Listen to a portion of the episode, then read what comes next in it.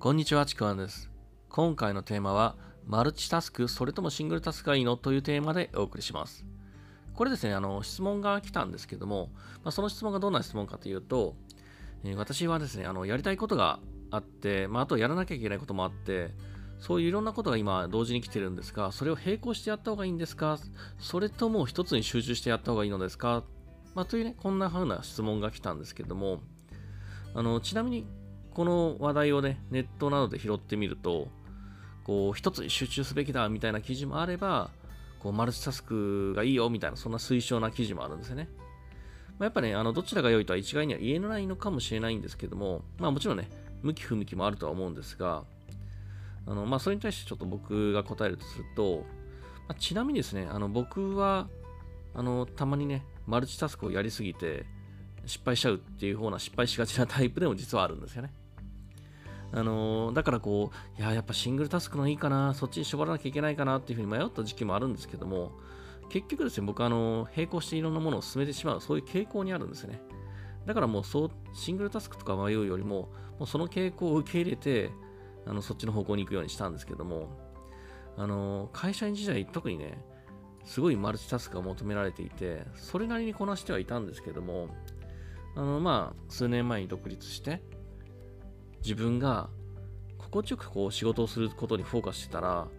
今ですね、今現在もう会社員時代ほどマルチタスクにはね、こう動けないようになってるんですよね。だから結構、あの、迷った時期もあるんですけども、あの、だから自分に合った働き方、動き方ってどっちなんだろうっていうふうにね、いろんなことで僕も試行錯誤してきたんですけども、で、その試行錯誤の結果、その結果言えることは、この、なんだろう、マルチでもシングルでもどっちでもいいっていうのが答えになるんですよ。この、なんだ、どっちでもいいって言ったんですけども、大事な肝の部分を押さえてさえいれば、どちらを選んだとしても正解なんですね。で、気にすべき時点、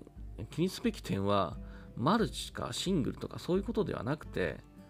いかに自分が集中して進められるかが大事な肝の部分なんですね。例えば、マルチタスクと、だとなんかこう気がそぞろになるから、シングルタスクにしたとしても、このシングルタスクに集中できなければ、これはこれで意味がないんですよね。で、僕みたいになんかこう、あることをやっていたら、なんか他のことをやりたくなったり気になったりする。まあ、そんな人は、やっぱシングルタスクって集中できないので、結果こうマルチタスクになりがちなんですけども、あのーその時には、一つ一つのタスクをいかに集中できるか、それが最適化するようなタイムスケジュールとか、やり方っていうのを考慮しないと、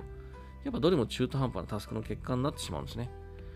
僕はあのさっき言ったように他のことやりたくなっちゃうので、マルチタスクのにあのタイプなのかなと思ったんですけど、マルチタスクに単純にしてもうまくいかなかったんですよ。なんか脳に集中できないままやってるだけで中途半端なやっぱタスクの結果になっちゃったんですよね。だから大事なところって、どういうふうにタスクをこなすかっていうよりも、どう集中できるか。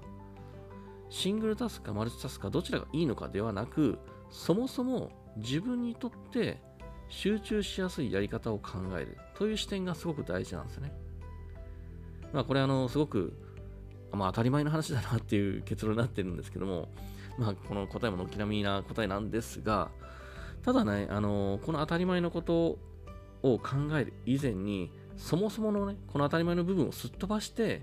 マルチかシングルかって悩んでるのって、ちょっと意味がないので、まあその、マルチかシングかって結構悩んでる人もいるので、まあこれ参考にしてもらえばなと思います。えーというわけですね、今回のテーマ、マルチタスク、それともシングルタスクがいいというテーマでお送りしました。もしよければですね、いいねとかフォロー、コメントいただければ嬉しいです。またですね、あの、説明欄の方に僕の自己紹介、今やってる無料のレクチャー、そして、えー僕の配信してるメルマガもありますので、えーそちらも受け取っていただければと思います。では最後までありがとうございました。ちくわんでした。